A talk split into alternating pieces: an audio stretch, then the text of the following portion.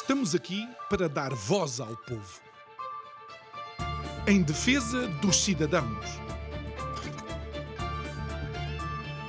Pela dignidade humana. Todos temos deveres, mas também todos temos direitos. Será que existe justiça? Isto é o povo a falar.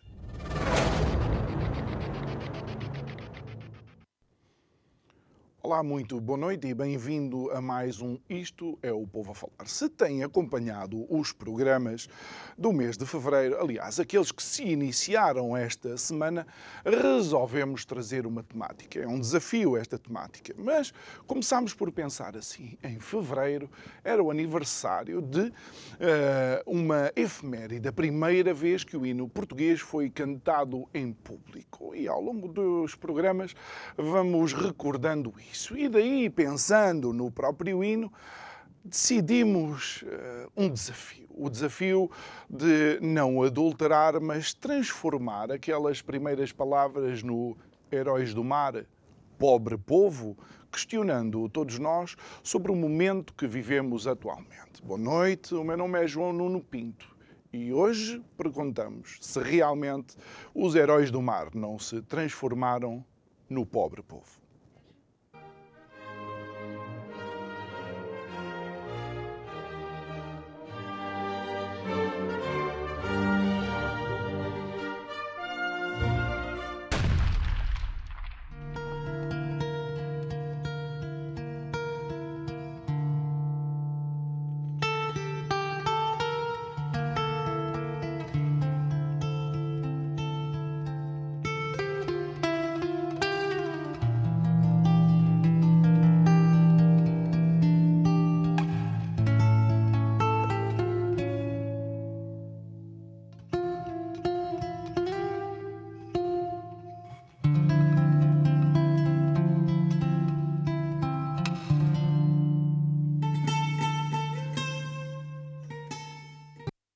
Volta ao nosso estúdio. Hoje vamos ter um programa bastante especial, até porque temos alguém uh, que uh, faz parte um pouco, um pouco não, faz umbilicalmente parte da história de Portugal, alguém que vem uh, de, do outro lado do Atlântico e que vai também conversar com um outro convidado já habitual nosso. Comecemos pela cara conhecida, é o professor Mário Frota. Muito boa noite, professor Mário Frota. Obrigado Muito boa noite. por estar aqui uh, conosco. Você, para além de ser o presidente emérito da APDC, é de facto uma uh, figura um, do, uh, dos direitos do consumidor em Portugal. E o nosso convidado que vem de terras de Vera Cruz é o professor Adalberto Alberto eh, Pascoaloto, que é o antigo presidente do Instituto Brasileiro de Política e Direito do Consumidor e também professor da Pontifícia Universidade Católica de Porto Alegre. Muito boa noite, obrigado por estar aqui uh, connosco para esta conversa. E, e, e, se me permite, vou pedir ao professor Mário Frota, seu pois amigo não. de uh, há longo tempo, que nos apresente quem é o professor Adalberto.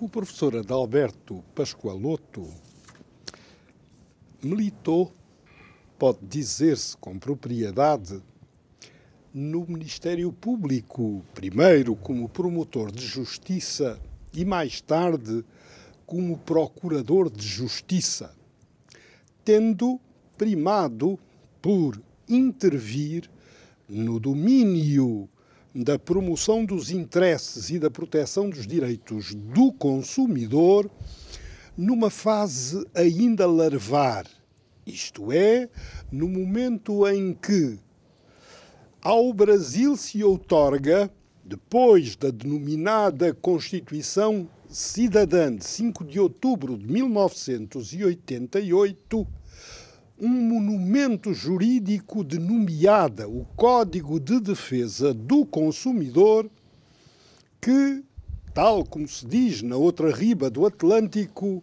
a despeito de eh, tanta reserva, foi uma lei que pegou. Isto é, uma lei modular que veio, na realidade, a repropor equilíbrios nas relações entre fornecedores e consumidores, num país continente como é o Brasil. E, mais tarde, veio a assumir a presidência do Brasilcom, do Instituto Brasileiro de Política e Direito do Consumidor, criado eh, em 92 pelo então promotor de Justiça de São Paulo, hoje ministro do Superior Tribunal de Justiça, António Herman de Vasconcelos e Benjamin. E o facto é que a presidência dele foi temperada por uma intervenção constante no domínio da uh, relevância na afirmação dos direitos de uma instituição da sociedade civil extraordinariamente operante que hoje eh, persiste com hum, sucessivos eh, mandatos e intérpretes e protagonistas, tendo depois, quando já procurador de justiça, desenvolvido um trabalho notável. Mais tarde, tendo-se doutorado, veio a assumir eh, uma cátedra na Pontifícia Universidade Católica de Porto Alegre, no Rio Grande do Sul, onde continua efetivamente a professar eh, o direito privado e o direito do consumidor, como se denomina ainda no Brasil, com uma proficiência extraordinária. É de um amigo que falo e por isso posso naturalmente ser suspeito. professora, professora Adalberto, um, o, o, desafio de facto é. Um, muitas vezes nós olhamos para Portugal e, e Portugal tem uma história, obviamente, centenar um, e, e, e, por força daquilo que foi eh, uma, uma fase eh, da cultura portuguesa, nós chegámos de facto a outros, a outros países. Tecnologicamente, na altura, estaríamos eventualmente mais avançados. O grande desafio e a grande pergunta que eu questiono, conhecendo um pouco daquilo que é a realidade do direito do consumidor em Portugal, é se em terras de Vera Cruz o direito do consumidor já não está mais musculado e melhor preparado do que propriamente aqui em terras lusitanas. Bom, em primeiro lugar, muito boa noite. Sou muito grato pelo convite, pela acolhida aqui na Obrigado. TV e quero agradecer também ao meu diletíssimo amigo Mário Frota, não só pelo fato de que foi pela mão dele que cheguei aqui, o que muito me honra, mas também pelas palavras amigáveis e quero declarar que sim, ele é suspeito para falar a meu respeito. Portanto, dei um desconto muito grande no que ele disse, mas, em resumo, pelo menos em relação à minha carreira, naquilo que ele mencionou, é tudo verdade. Okay. O exagero fica por conta da amizade. Uh, e relativamente então a esta uh, eventual decalagem, está o direito do consumidor no Brasil, não sei se por força de, dos números de, de, consumidores brasileiros, da população, é. uh, ou porque há, de facto, houve uma dinâmica, nomeadamente da sociedade civil, em criar instituições? Não, é curioso o que acontece. Eu estou lembrando aqui de Pontes de Miranda, foi talvez o maior jurista da história brasileira, que disse que o direito brasileiro é uma planta de Portugal transplantada. Ou seja, não teve nada de muito original, de muito criativo uhum. no, na origem do direito brasileiro. Eu diria o mesmo a respeito do direito do consumidor, porque, na verdade, o direito do consumidor, tal como posto no Código de Defesa do Consumidor, e o Mário fez, me permite a, a intimidade do tratamento, uhum. fez alusão ao ministro, hoje ministro Benjamin, e efetivamente houve uma comissão de juristas, uma notável comissão de juristas, a maior parte deles oriundos do Ministério Público de São Paulo, que elaborou o Código de Defesa do Consumidor, o projeto que se transformou na Lei 8078 de 1990. Mas o Benjamin vinha naquela época de um mestrado na Universidade do Texas, de onde ele se abeberou em fontes, portanto, do direito norte-americano a respeito não só do direito do consumidor, da defesa do consumidor, mas também a respeito do, da defesa do meio ambiente.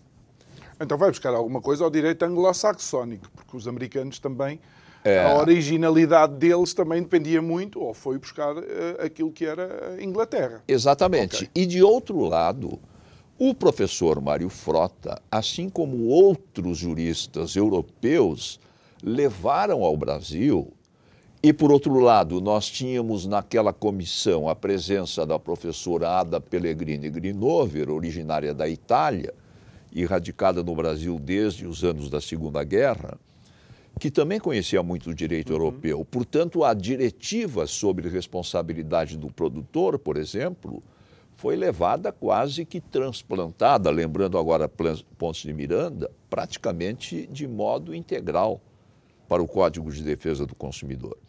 Então, a lei como tal foi efetivamente muito bem estruturada com o que havia de atual naquela época no mundo inteiro sobre defesa do consumidor. E o Congresso do Rio de Janeiro, que foi o segundo Congresso de Direito do Consumidor, teve como temática, já na condução do Benjamin, a missão da implementação, porque nós tínhamos então a lei aprovada, pois. Mas ainda estava em vacácio legis, e o Benjamin começou a pregar a necessidade de implementação. A implementação foi grande, grandemente favorecida, eu diria, pelo fato de que nós tínhamos uma Constituição muito recente. Veja que o Brasil vinha de mais de 20 anos de domínio autoritário, de regime militar, de maneira que nós estávamos num momento de saída de um regime político extremamente rígido para um regime de liberdade. A, a, nossa Constituição de 88 foi chamada por Ulisses Guimarães de a Constituição Cidadã. E o que faz o Código de Defesa do Consumidor? Entrega nas mãos do cidadão um direito, uma possibilidade de reclamar claro. sobre coisas do seu cotidiano. Ou seja, no fundo, impedir uh, uh, aquela uh, quase desumana uh, comicala. Exatamente. Não é? Desculpa Exatamente. o coloquialismo, mas... É, não, a expressão é perfeita. A expressão é perfeita. Deu voz ao povo. Que é do que aqui se fala nesse programa. O Código de Defesa do Consumidor deu voz e deu protagonismo ao povo. Portanto, é, o primeiro momento, que durou anos, na verdade, é, foi eufórico. E eu diria mais, é um outro, uma outra questão histórica do direito brasileiro. O Código Civil de 1916 estava já totalmente defasado e tinha um projeto de Código Civil que dormitava no Congresso Nacional hum. desde o final dos anos 60, mas justificadamente dormitava porque nós estávamos com o regime eh, militar, que inclusive num determinado momento fechou o Congresso Nacional, e não se tinha um novo Código Civil. Ora, nas relações é, mais cotidianas do povo, o Código de Defesa do Consumidor, na verdade, passou a fazer as vezes ah, de um novo Código Civil. Então, é muito fácil compreender, dado esse contexto histórico, que no Brasil o Código de Defesa do Consumidor foi além da defesa Ganhou do consumidor. uma dinâmica. E, nós aqui, passando aqui para o professor Mário Frota, nós aqui quase que eh, foi o, o contrário. Nós temos uma, uma Constituição que foi bem pensada, a Constituição portuguesa, independentemente daquelas análises de se é tendencialmente mais socialista ou não, na Constituição Portuguesa, a defesa do consumidor já estava prevista e explanada, só que ficou tudo em águas de uh, bacalhau, não? Estava prevista fora de catálogo dos direitos fundamentais. Ah. Em 76, tal não se verificou. Havia uma norma eh, noutro plano do texto fundamental que falava da proteção do consumidor face ao comércio. E o certo é que, só mais tarde, quando da primeira revisão constitucional, é que a defesa do consumidor, os direitos do consumidor, passaram a integrar o catálogo de direitos fundamentais no título alusivo aos direitos económicos, sociais e culturais. Hoje, com a dignidade própria no artigo 60 da Constituição. Portugal, apesar de tudo, tinha já uma lei que eh, datava de 22 de agosto de 1981 e recuando como a Carta de Proteção Europeia eh, do Consumidor datava de 17 de maio de 1973. Hum. Kennedy havia feito a proclamação no discurso sobre o Estado da Nação em 15 de março de 1962 internacionalmente já existia. A Europa tarde acordou, embora luminárias da então Comunidade Económica Europeia antevissem para se oporem aos Estados Unidos num discurso do Comissário da Agricultura em 1962, os veios eh, fundamentais de uma defesa do consumidor em solo europeu. Acontece, porém, que Portugal, na esteira da Carta Europeia de Proteção, aprovada pela Assembleia Geral do Conselho da Europa, mais amplo que a própria Comunidade Económica Europeia, tinha aprazado para 25 de abril de 1974 precisamente precisamente a aprovação da Lei de Defesa do Consumidor. E eram procuradores à Câmara Corporativa intervindo na, no debate acerca da lei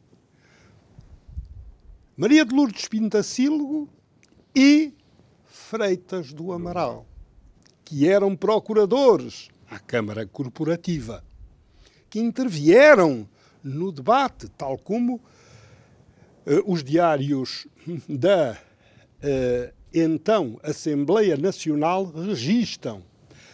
A lei de 81 teve uma fraca implementação, embora houvesse um entusiasmo inicial que cedo se esvaneceu.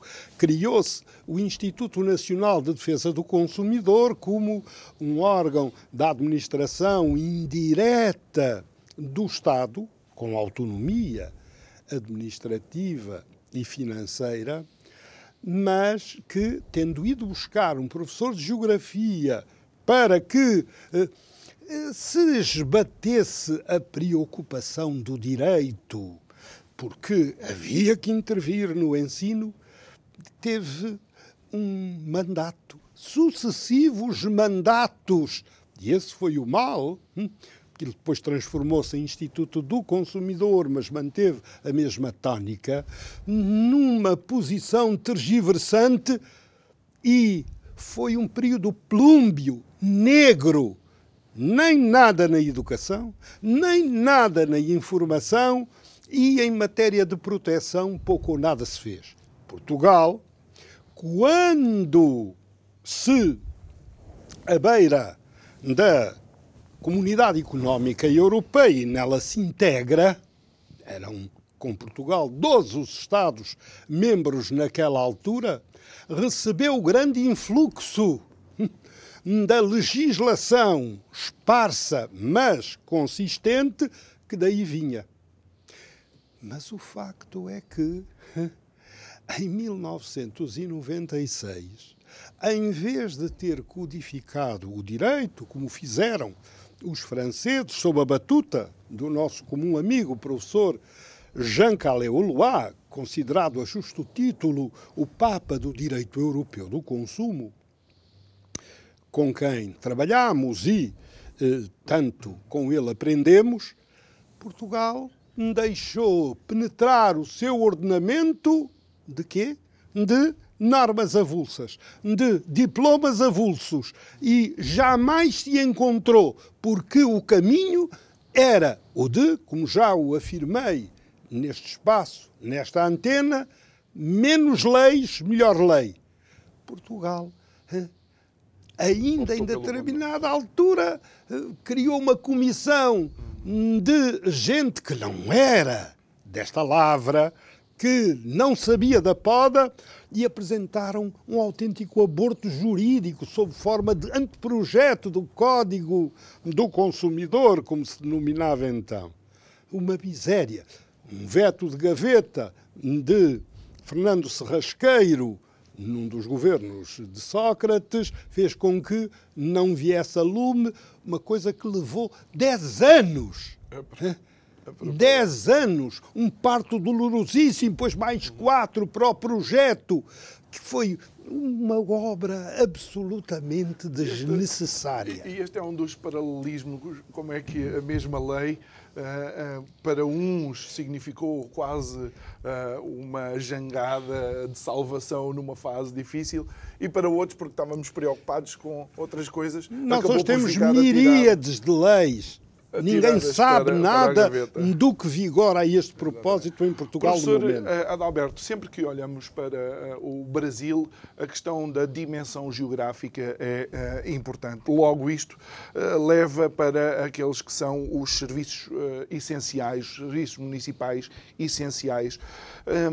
Há, o, o, povo brasileiro tem, eh, digamos, na sua expansão geográfica, a, a possibilidade eh, de ter esses serviços, de ter eh, apoio ao consumidor nessa, nessas várias zonas, ou de facto as cidades estão melhor capacitadas? Ah, não tem dúvida, as cidades estão melhor capacitadas. Se nós levarmos em conta a quantidade de municípios brasileiros que somam aos milhares, literalmente aos milhares. Só no Rio Grande do Sul tem mais de 400, em Minas Gerais tem mais de 500 ou de 600. Enfim, é, o, o, o, sistema de defesa do consumidor no Brasil está estruturado em três níveis, tais como a federação. É, há um sistema central da União, sediado é, no Ministério da Justiça, que é a Secretaria Nacional do Consumidor, que é o órgão de coordenação nacional. E em cada estado, é, cada estado federado, nós temos um órgão estadual. E em cada município, idealmente, nos estados, cada estado tem o seu órgão estadual, em cada município, idealmente, deveria haver um órgão municipal. Mas eu diria que Claro, não tenho aqui a proporção exata, mas eu diria que talvez nós tenhamos 10% dos municípios brasileiros com órgãos municipais. Aproximadamente isso, não deve ser mais do que isso. É claro que entre os municípios há aqueles que são realmente pequenos municípios, mas essas populações não têm a menor assistência deste ponto de vista. De maneira que o sistema sistema não está estruturado tal como previsto em lei. É claro que isso não faz do Código de Defesa do Consumidor uma lei desconhecida nesses municípios, mas ela se torna pouco efetiva quando efetivamente alguém tem um direito que hum. precisasse ser colocado mas, em prática. E, mas e este, este, desafio que eu coloco também é, é para, para os dois, embora nós geograficamente não tenhamos o problema que o Brasil tem. Nós estamos numa fase da transição digital, se é que já não transitamos de uma vez por todas. Eh, eu creio que qualquer governo responsável e que tenha em conta, eh, de facto, a sua população, vai dotar a população dos meios necessários, internet, eh, e o acesso a esses serviços, mitigando a distância geográfica. Não, e tem efetivamente um serviço colocado em prática pela Secretaria Nacional do Consumidor. É uma plataforma digital que se chama consumidor.gov. Okay. Através dessa plataforma é possível postar reclamações e obter resultados satisfatórios em grande parte dos casos. Mas há dois problemas que limitam a atuação da plataforma. Em primeiro lugar, o fato de que a plataforma só pode atuar desde que o fornecedor reclamado esteja inscrito na plataforma. Ou seja, é, não é universal. é um bocado paradoxal. É isso, bastante é? paradoxal. E, por outro lado, o problema mais grave, o problema da exclusão digital. Hum. Pouca, é, é, eu diria, é, uma grande parte da população brasileira não tem acesso aos meios digitais. E, portanto, também para essas pessoas continua ausente o Código de Defesa do Consumidor no momento da necessidade. Teoricamente é, é, está presente. É interessante dizer isso. Não sei se conhece uh, alguém que costuma dizer que a internet já é um direito humano Sim. Um tal professor Mário Frota. um tal se... professor Mário Frota. Ah, ah, aqui, professor, relativamente a esta temática, nós, em comparação com o Brasil, também. Começa porque a lei de 96, de 31 de julho de 96, que vigora ainda neste momento, estabelece como fundamental um serviço municipal do consumidor nas vertentes quer da formação, quer da informação, quer da intermediação. Nem um só serviço se criou. O que há é umas estruturas que, ora, se chamam centros de informação autárquicos ao consumidor ou gabinetes, que são autênticas estruturas, em geral, de vão de escada, nos 308 municípios e com hum, uh, dimensões variáveis, nós temos cerca de 70.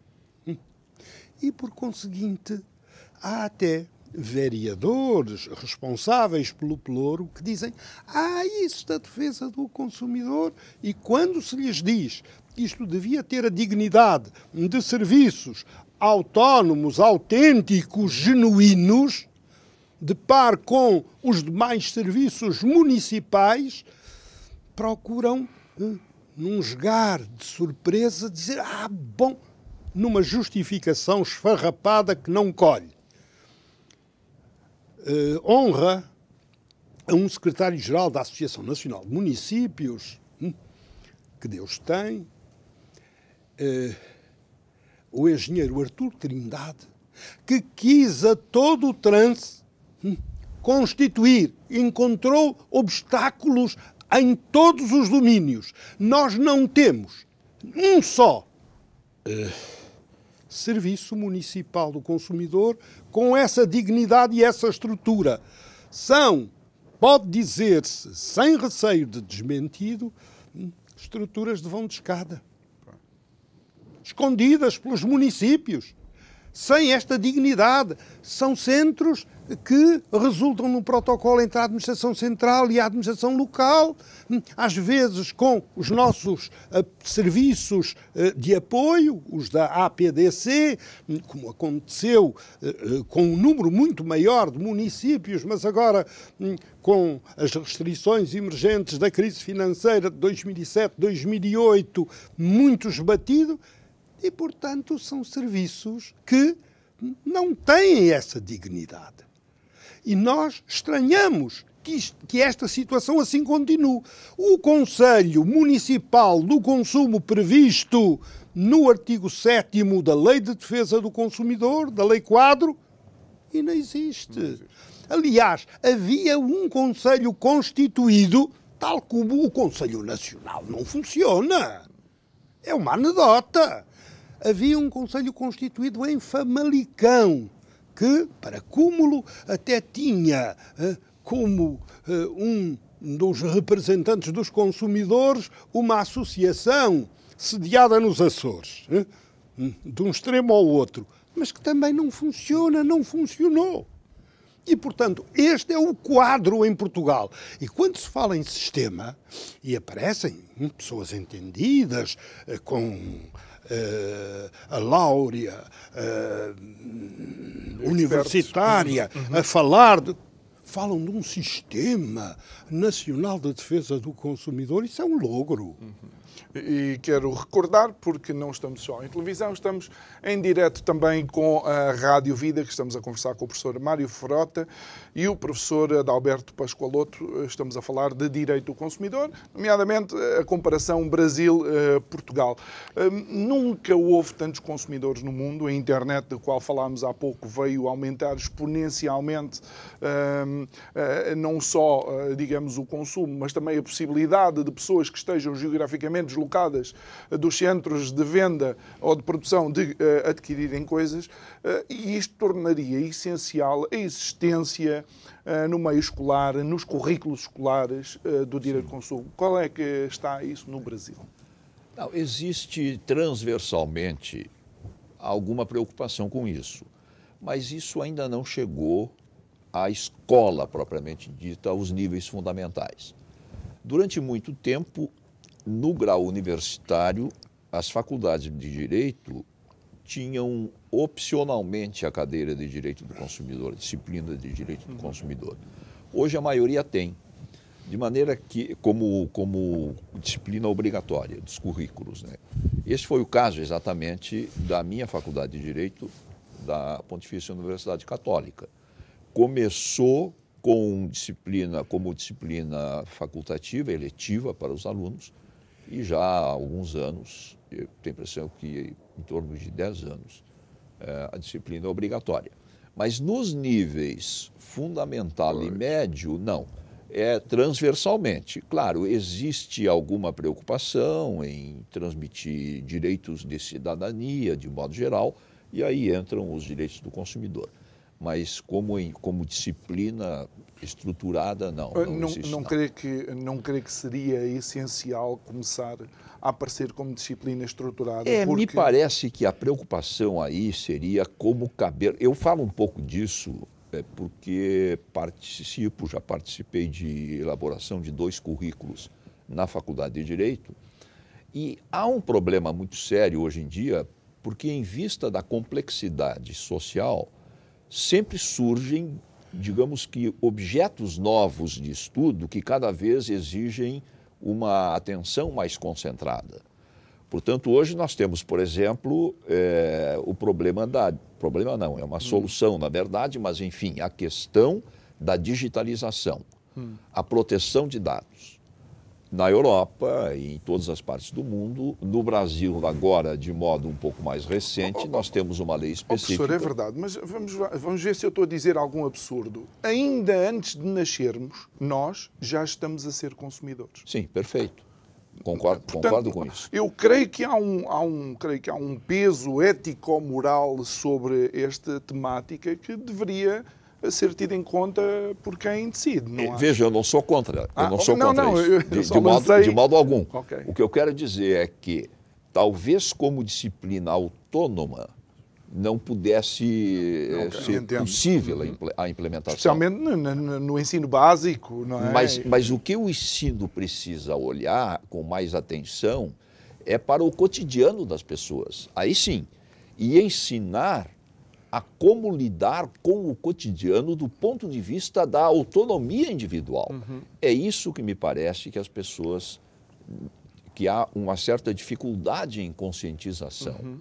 Isso diz respeito ao consumo, isso diz respeito à preservação ambiental, isso diz respeito à proteção dos próprios dados, isso, enfim, é uma forma de convivência que nem sempre a escola consegue transmitir e fica um pouco que apegada a parâmetros estanques, como se as coisas não se comunicassem. Muito bem. Professor? Nós temos um artigo na Lei Quadro de 31 de julho de 96, um artigo programático pensado na educação e na formação para o consumo de forma transversal, horizontal, de modo coordenado. Em cada uma das disciplinas, algo afeiçoado ao próprio conteúdo da língua pátria, das línguas estrangeiras, uhum. da matemática. Na matemática pode ensinar-se efetivamente literacia financeira, uhum. pode ensinar-se como consumir, como economizar, eh, como reagir às, às ofertas estamos fantasmagóricas. A ver, estamos a ver agora. Com estamos a ver agora com os, os empréstimos à habitação. Com o sobreendividamento, que no Brasil se designa por superendividamento. Tudo isso em cada uma das disciplinas. E esse artigo 6 norma programática, está gizado com esse fito. Zero cerca de 27 anos depois, zero. Em Portugal nada se fez nesta austera, mísera e mesquinha realidade que é a de não dar concretização às leis. Portanto, não há necessidade, e corroboro inteiramente eh, o que afirmou o Adalberto Pascoaloto, de uma disciplina mais porque eu recordo-me que eh, há necessidade de educar para o trânsito. Educação rodoviária, uma disciplina mais, uma carga brutal eh, nos currículos escolares, nos tempos letivos, não. E a nossa lei, hum, sabiamente, pensou na formação de formadores. Quem não sabe, não ensina. Quem não tem, não dá. Zero.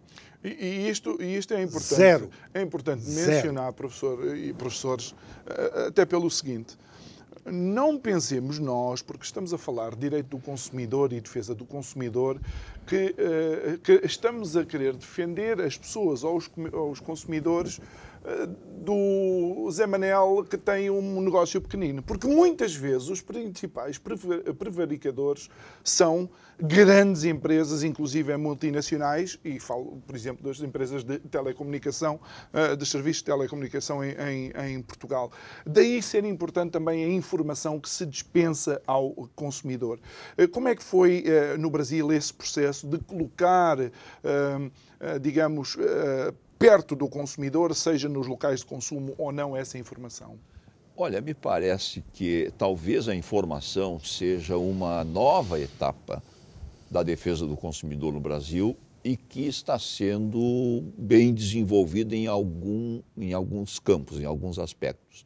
Por exemplo, entrou em vigor agora a regulação no ano passado, em outubro do ano passado, de 2022, entrou em vigor uma nova regulação da Agência Nacional de Vigilância Sanitária sobre rotulagem de alimentos,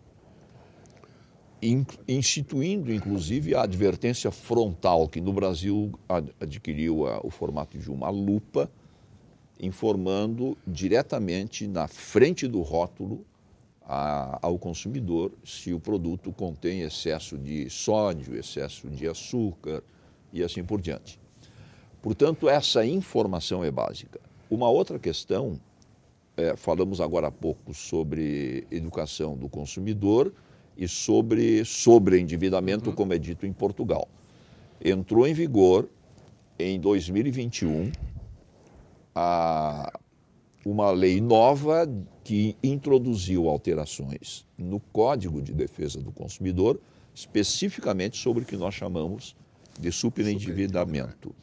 E uma das metas desta lei é justamente a educação financeira dos consumidores. Portanto, os fornecedores de crédito passam a ter que informar necessariamente aos consumidores. Uhum as eventuais consequências das dívidas que estão contratando. Mas isso foi precisamente o que não se fez, por exemplo, em Portugal, em que os bancos andaram a emprestar dinheiro às famílias, sabendo perfeitamente que a taxa de esforço sobre o rendimento das famílias estava, inclusive, acima daquilo que estava na Constituição uh, definida, não é? É. Mas é, esse esforço todo, no, do, do ponto de vista da informação, é claro que não está só sobre os fornecedores. Há hum. também uma veiculação disso.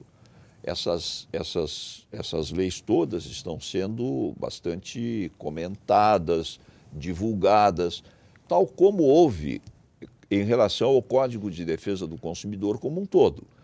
O que, eu, o, o que me parece é que talvez nós estejamos começando a viver a onda da informação okay. em relação a muitos setores. E isso é uma vantagem da comunicação que nós temos hoje em dia, através de redes sociais, inclusive, enfim, uma maior difusão, maior possibilidade de difusão da informação. Muito bem. E, e professor, aqui uh, como é que estamos atualmente, sendo que uh, creio que saiu agora, foi aprovada um, uma lei na especialidade em que vai reduzir determinado tipo de informação que existe, por exemplo, a obrigatoriedade de mencionar que determinados números de telefone são telemóvel ou fixo.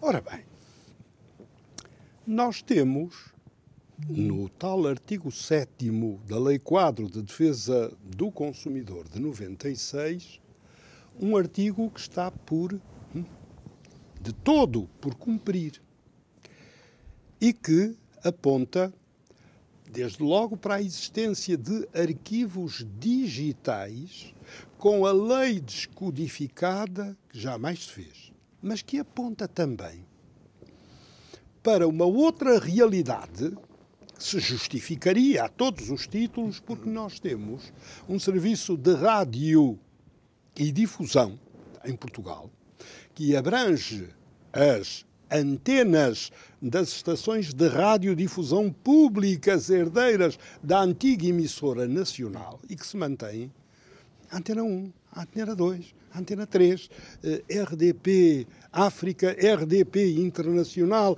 RDP, não sei se memória também, uhum. mas temos os canais, os sucessivos canais.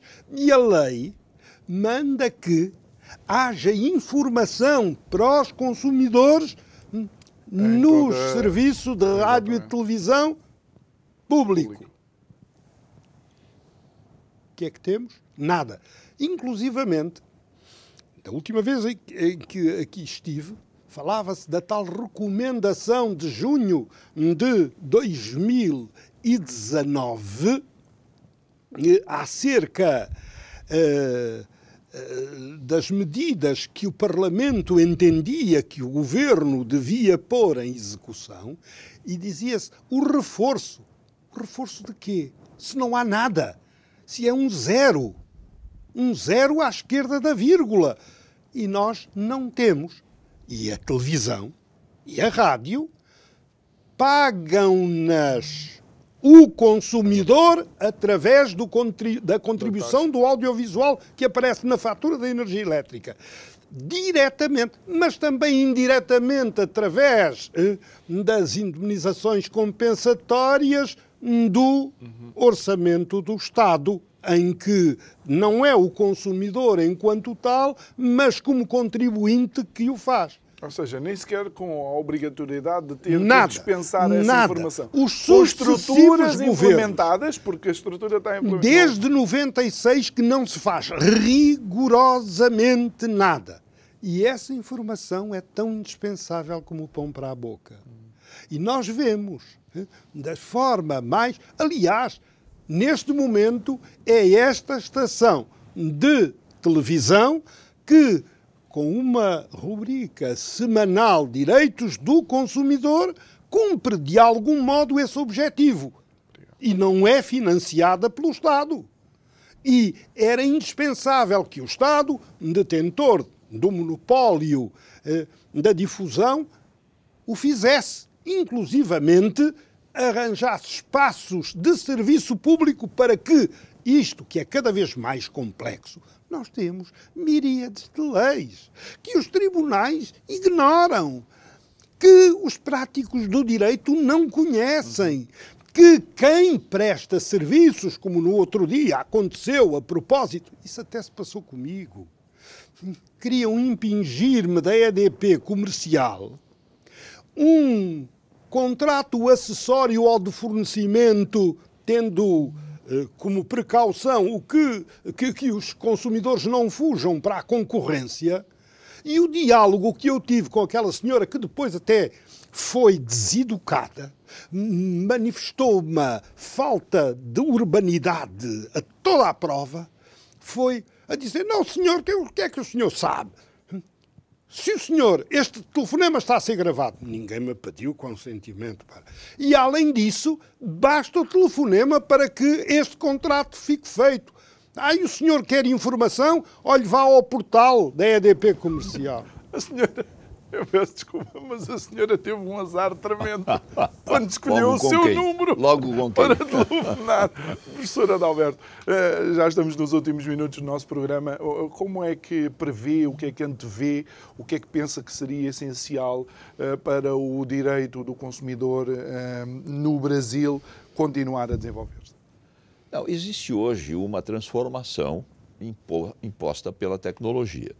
Depois do Código de Defesa do Consumidor, que, como eu disse, foi de fato um marco na história jurídica do país, as coisas se transformaram bastante e entraram em vigor duas novas leis essenciais, que é o Marco Civil da Internet, disciplinando um pouco mal, é bem verdade, mas disciplinando o uso e o proveito da internet, fazendo referência específica ao Código de Defesa do Consumidor.